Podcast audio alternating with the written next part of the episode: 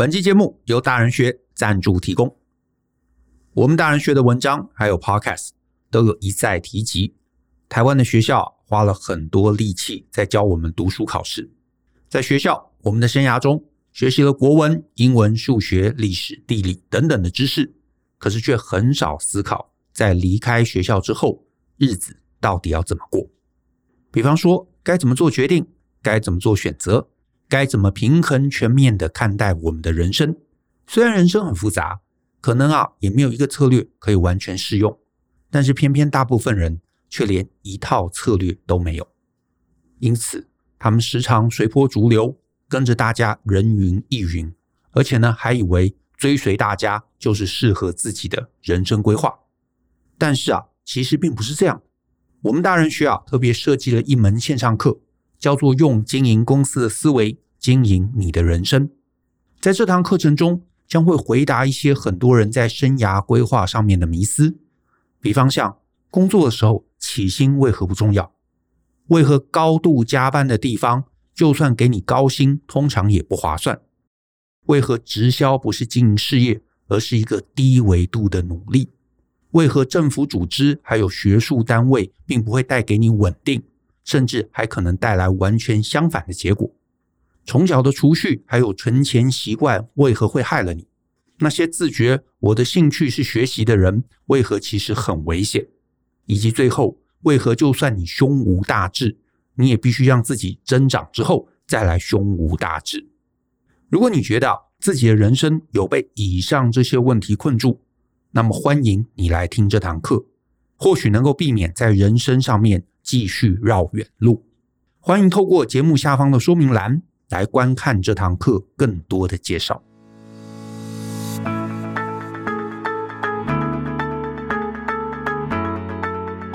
欢迎收听大人的 Small Talk，这是大人学的线上广播节目，我是舅张国阳。大人学啊是个分享成为成熟大人必备学问的知识平台，我们长期分享职业发展、人际沟通。个人成长、商业管理以及两性关系等等的人生议题，那欢迎大家可以多多关注。之前啊，我曾经在网络上啊，我有看那个黄山廖先生，他写过一篇文章。那那篇文章呢，大意啊是谈这个月薪三万，还有月薪二十五万都有类似的烦恼。啊，我不知道大家是不是还记得啊？有可能你不记得了。啊，可是呢，当时他贴出来的时候。这篇文章有好多好多人在吵架啊！可是我也知道大家嘛，对于这个议题的记忆力啊，其实非常非常短浅的，所以我猜有些人可能没有那么大的一个印象。可是呢，总之那篇刚贴出来的时候啊，我自己的脸书上面看到分成好几派，啊在针对这个主题在吵架。那大家也知道，我对于吵架其实没有什么兴趣啊，所以当时我也就没有多说什么。可是呢，我想说，现在一段时间过去了嘛，大家可能也冷静了。然后可能也没有人记得了，所以我觉得啊，我可以回头来聊聊。那我想聊什么呢？就是呢，呃，其实我想聊的不是这个黄山廖先生他当时那篇文章的内容，我比较想聊的是啊，我那时候就看啊，大家吵架嘛，我就很有兴趣，我就看，然后我就发现呢，有一个论述啊，就是有一派的人，有一派的网友，他们会非常非常的强调，他们很反对努力论。那所谓反对努力论啊。是因为啊，在这种争执中嘛，一定有人就会写说啊，所以大家要努力啊，这样你才能从这个三万跳升到二十五万。这个时候呢，反对的那一派人就会批判，就会说：哎，这个哪有那么容易？三万要拼到二十五万，没有你想象那么简单呐！啊，这个不是努力就可以的啦。那些人能够拿二十五万啊，多半是你知道背后有背景嘛，不然就是靠继承啊，或者什么进入爸爸妈妈的公司啊。或者是他可能是收房租的啊，啊，或者是你知道有什么政治酬庸啊，我们这些一般人呐，那是做不到的啦。而且他们也都会强调，我跟你们讲啦，人人生而不平等。我跟你讲，很多人呐，再怎么努力，人生也不可能反转，对不对？而且职场真正有用的不是什么努力啦，是逢迎拍马，对不对？然后呢，这个世界上小人当道，更多人会比你逢迎拍马，你出不了头的啦。这个台湾根本是鬼岛，然后最后的结论就会是鼓励大家向上、鼓励大家努力的这些文章都是毒鸡汤，不要看。诶，老实说，这个这个论点其实我同意一半哦。啊，你可能说我完全不同意，没有没有，我同意一半。我同意的部分在于啊，因为我们自己也常常宣导嘛，如果你无脑的努力啊，就是什么都不想，你就是觉得哦，我就拼命努力，我就啊，我每天加班到十点，老板就会注意到我，我就会升迁，这个绝对是徒劳的。而且呢，你说嘛，我们大家如果是玩相同的努力，你一个这个家境背景比较穷的人，你要单靠努力来打倒啊，或者是你要能够翻转变成一个彻底的有钱人，这个我当然也是不相信的啊！你不可能说拼着努力工作嘛，这个卖咸酥鸡，然后变成这个台湾首富，这件事情我觉得是是非常非常困难的。好，这个我完全承认。可是呢，我也有一半的认知啊，我是不同意努力无用论的。原因在于呢，因为我自己，我环顾四周，就现实而言，我会觉得啊，你我身边的一般人，大部分人呐，他们因为都搞错重点，大部分的游戏他们根本不知道游戏规则在哪里，上班的游戏规则搞错，人际关系的游戏规则搞错，恋爱的游戏规则搞错，所以他们其实连基本的努力都称不上。我不是说他们没有花时间哦，可是花的时间、投注的心力，往往在于错的地方。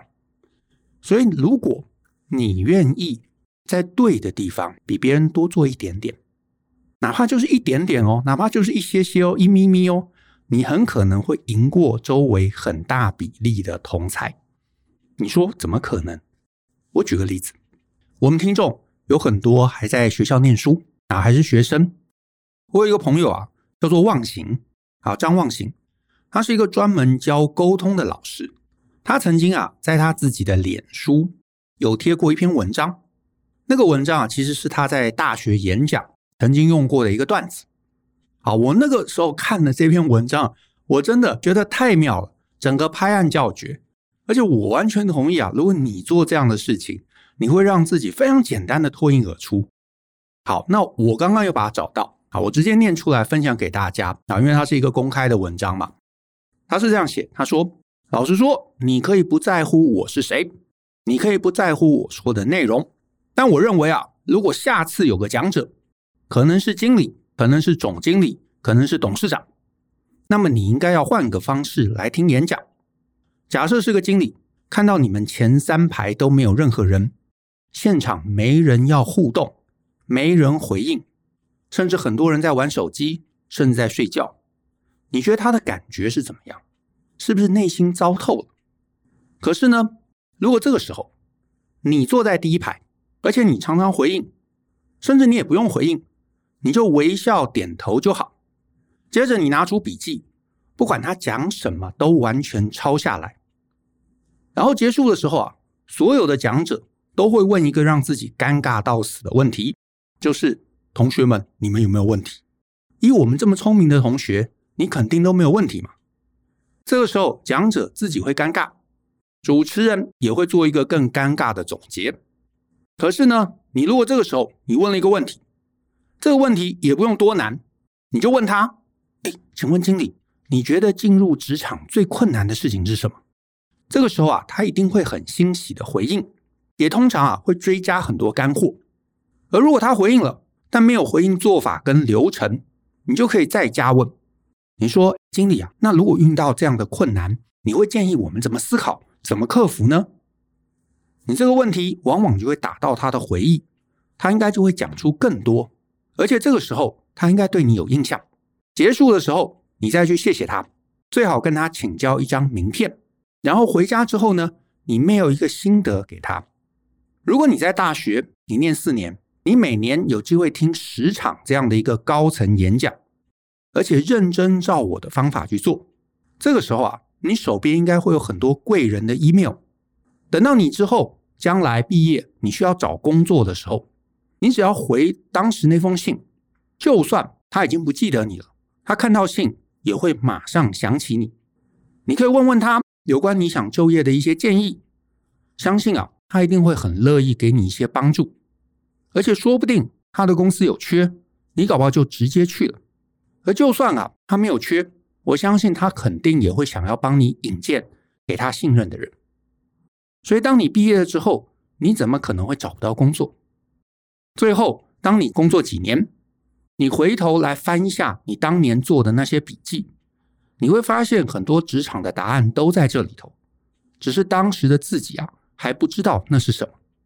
我老实说啊，比起我等等要说的简报沟通，不如啊我教你们怎么珍惜之后遇到的每一次宝山，这才是我认为你们现在要学习的关键。因为在每次的演讲场合，你只要比你身边的人努力一点点，就这么容易被看见了。如此投资报酬率高的事情，为什么不做呢？好啊，这是他的文章贴出来公开的。我当时看完，我觉得太妙了。而且各位听众，你不觉得很有趣吗？其实是这样啊，就是呢，如果你还在学校，或者你回忆你当时在学校的状况。我们每个人都希望毕业之后能够出人头地，所以你不会说同学不努力，他可能努力拼成绩，努力做报告，是不是？然后呢，尽量把这个书好像都认真的念进去。问题是，你到底多强，没有人知道。而且呢，你也不知道，其实这个真的不是下一个阶段的人认得你、记得你的关键。反而忘形老师讲的这个概念。我觉得它非常容易做，而且它可以让你轻易的被一些来学校演讲的这些大公司的 CEO 能记得。这个时候你就会获得破格的提拔，意思就是他都记得你了，对不对？他把你的履历转给他的某一个部门，好不好？你就进去。可能一开始当然还是当一个比较基层的一个员工，可是重点是你就进去了。相较于你的其他同学，没有人认得你，你只能拼死写履历。你只能大量的去投递，只能让大家在纸本上面来认识你。你跟别人的起跑点其实就不一样。重点是这件事情花费的力气小之又小。你如果愿意做，真的就像忘形老师讲的，四年一年听十个，四年就有四十个，四十个寄出去，好歹也有三四个人记得你。你搞不好就拿到几个厉害的 offer。你跟别人立刻在起点就拉出差异。真的不难，谁都做得到。可是你环顾四周，谁有做？我甚至打赌，你身边的人根本没有人想过这样的方法。而且呢，不要说想这个方法，甚至就正道的努力啊，就是拼功课啊，对不对？把分数提高啊，你就回想一下你的同学嘛。我打赌，你身边搞不好八成的同学，多半连成绩也没有怎么拼，上课睡觉，对不对？翘课去打电动，这都有的。更不要说这种更特别的努力方式。然后呢，如果你周围的朋友跟你讲说：“哎呀，我跟你讲，努力没用啦，努力不会被人看到的啦。”我会觉得，哎，这是搞错了吧？你今天如果真的很努力、很努力的，然后因为你知道大家过度内卷了，你跟我讲说努力没用，好，我承认。现在我觉得离那个还有很大的距离。好，那也有同学啊，假设你是年轻人，你可能会想说：“哎，可是就……”做这样的事情，难道不是人家讲的那个所谓逢迎拍马吗？我告诉各位，当然不是，这只是基本，好不好？你想，人家一个什么大公司的总经理、董事长，有多少事情要做？他放下手边的工作，他为了一个学校的邀约，他准备了一个小时或者两个小时的演讲内容，他能够拿到的报酬其实非常非常低。我们去学校演讲。一小时大概平均公定价之前是一千六嘛，现在好像调到两千，讲两个小时也不会拿四千块，那很可能你知道跟他平常上班的报酬是天差地远，不能比的。然后呢，你发现你的同学，大部分的同学其实都躲在最后一排，划手机的划手机，睡觉的睡觉，聊天的聊天，甚至很多人还干扰演讲。你觉得这对吗？这显然不对吧？忘形老师讲的不是要你刻意去做什么奉承拍马的事情，不过就是作为一个人的基本礼貌而已。所以，当你四周的人，他们不要说努力了，他们连基本的礼貌都做不到，你做到了，这根本不是你知道什么刻意刻意的努力，不是过度努力，只是你做对的事情，你就把自己凸显出去啦。所以哪里努力没有用，无效的自以为是。才是没有用的。上班族也是类似的状况，很多上班族他会说：“哦，我很努力，没有人看到。”重点是你有没有想要让别人看到？我就举个例子，我们有一堂履历课，其中啊，我不敢说百分之百，但是九十九 percent 的人来上课，第一版的履历是很差的，不是大学毕业生哦，工作了三年，你会发现他可能连过去他自己的职位是什么都没写出来，或者是他到底在那段时间他做了什么，你有看也没有懂。然后呢，他写的自传前言不对后语，整个逻辑乱七八糟，或者是其实就是前面的这个履历的文件又抄了一次写在自传。你想想看，我不认识你，对不对？你的下一个求职的老板也不认识你。你不管现在努力多少，拿出一个没有人看得出来价值的文件，你的价值就是零。然后你说没有人赏识你，这个我觉得是说不过去的。当然，我觉得也不能怪大家。我们在台湾受教育嘛，台湾就是鼓励大家埋头苦干，然后也不太鼓励我们把自己的状况能够正确的讲给别人听。以至于很多人就搞反，会觉得哦，我很辛苦，我每天上班，我把老板交代的工作都做完了，那我自然啊，我自然就应该得到某个你知道回报，或者我自然在下一份工作，人家就会理解。可是没有啊，没有啊，大家终究还是得要认真工作，也要认真的让别人看到。好，那这个认知当然也不是所有人都没有。因为显然也有，所以他们来上课，然后他们花了七个小时听课，然后我们陪着他改了一个版本。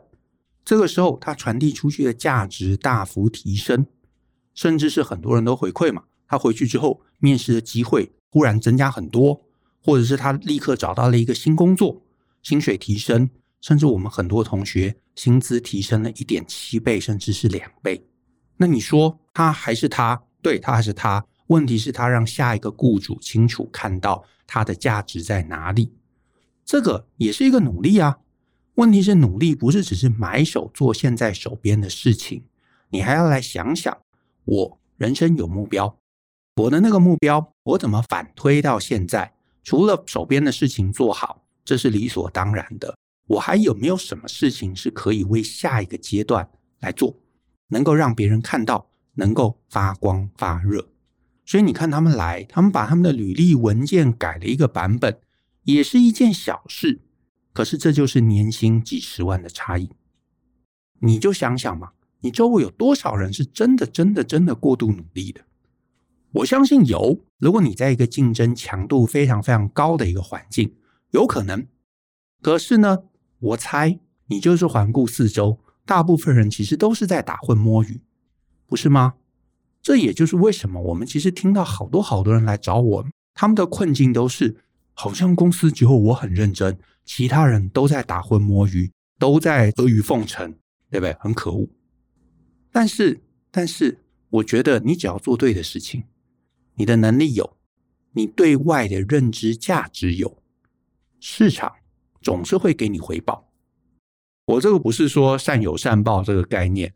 而是因为周围的人真的努力的人是少的，所以你只要比他们多做一点点，多做一点点正确的事情，就有可能在职场上面得到超额的回报。这就是我刚刚提到，很多人上了课，他还是他，可是他重新去找工作，市场对他的年薪定位就改变了。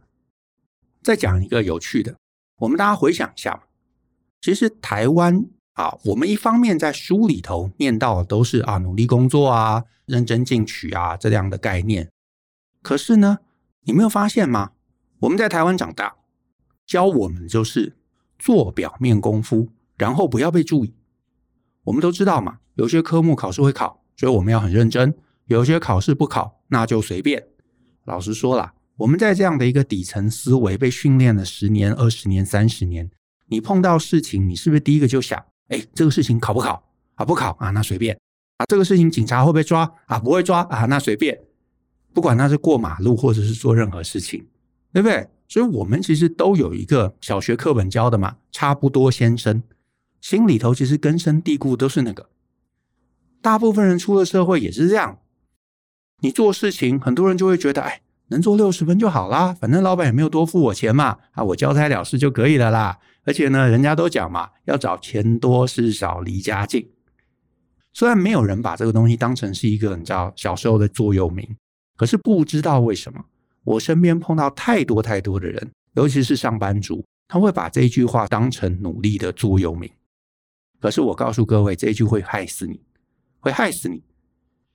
我之前在有一堂课啊，叫做“用经营公司的思维经营的人生”，我里头有提到一个概念，就是呢，你如果是一个上班族，你不能只是埋头努力，其实就是今天这一集的主轴，你不能只是埋头努力。你的埋头努力要搭配被看到，可是怎么样被看到呢？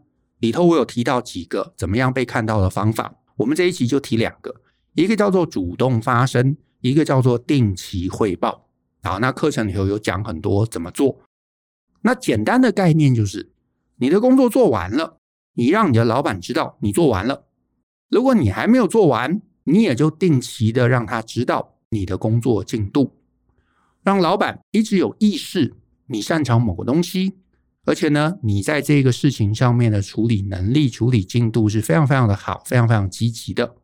这样的好处是，假设这件事做完了，将来老板有一个类似的工作，或者是类似工作可是更难的挑战，他就会优先想到你。诶，听到这一段，你可能会觉得，诶，这这这这不对吧？这很反直觉，想说，诶，我平常上班。躲工作都来不及了，怎么会希望老板想到我，而且是特别困难的工作才想到我呢？对，但是这就是人生成功跟失败、直觉跟反直觉的差异。这也就是为什么你身边大部分人混不出名堂，而且呢，这些混不出名堂，老师教你钱多事少离家近的，诶，你真的你知道疏远一点。我那堂课为什么叫做用经营公司的思维经营你的人生？原因很简单嘛。因为如果你现在想的是我开一间公司，打比方说我是修车行，我就会希望我的这个公司能够声名远播，对不对？大家都知道哦，这个旧这个修车行很厉害，什么车来找他，他都修得好。那我要什么车都修得好，我就要有一些难题呀。我如果只会做相同的东西，那难的东西我接不起来，跟然后这个我不会，不会，不要来找我，那我的公司一定会经营不下去嘛。所以我就会巴不得我能够不断不断的有一些难题，很复杂的车，各种我没碰过的，大家都来找我。我修过各种最稀有的车款，我就会越来越厉害，越来越厉害，客人就会越来越信赖我，越来越信赖我，他们就会帮我把这个口碑传递出去，这样我的竞争者就会被抛在后面啊。所以你一定不会有听到任何公司是害怕客人来敲门的，对不对？就我不要来找我，我现在很忙。不会嘛？没有公司是这样。但是你想想看，很多人人生就不是这样啊，就反过来嘛。老板有难的东西找我，而这个我不会啊，我我也不想学啊，我就能不能我就做我原来会的那些东西？哎，可是我我很努力啊，我每天加班到十点，不是这么一回事嘛。你要有的就是一个系列的做法，让自己技能成长，让自己声名远播，让老板会觉得不管什么问题。就可以解决，那这个就这个人才会在他的意识中生根。下一次有难题、有好机会，需要找人来带团队，他才会想到你。公司赚了钱，想要分润，当然是分给核心的那个族群，慢慢的往外面扩散。所以你永远待在外面，你当然拿不到钱，你当然地位上不去，所以你要往中间挤。往中间挤，不是要你去逢迎拍马，而是要你去努力，而是努力又不是白白的、傻傻的加班的那种努力，而是找到方法，改变别人对你的认知，改变你的技能，改变自己。所以呢，我鼓励大家，如果你是大学生，真的试试看。当然，忘形老师那一招你可以用，你也可以从那个当起点来想想。还有没有什么你可以做的事情？你真的只要比你周围的朋友努力一点点，毕业之后机会就会不同。你是上班族，我也鼓励你换一个思维，把自己当成一间公司来经营。啊，如果细节你不会做，哎，可以参考这堂课，用经营公司的思维来经营你的人生。虽然我承认，你做这样的事情，你会比别人厉害，你会被看到。你会往上升迁，我们终究不会干掉首富啊！我承认，我们绝对不会因为努力干掉首富。可是你只要比别人努力一点点，你能够让别人看到你，记得你，让你的外在形象跟你的内在能力是一致的，你真的会脱颖而出。这个时候，你就会发现月薪的增加并没有原来想象的这么困难。好，那我们今天的节目就到这边，谢谢大家的收听。如果你喜欢我们的节目啊，欢迎分享给亲朋好友，尤其希望大家在节目下面多留言来给我们鼓励。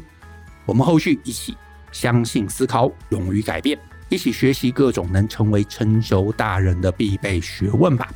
那我们下次见喽，拜拜。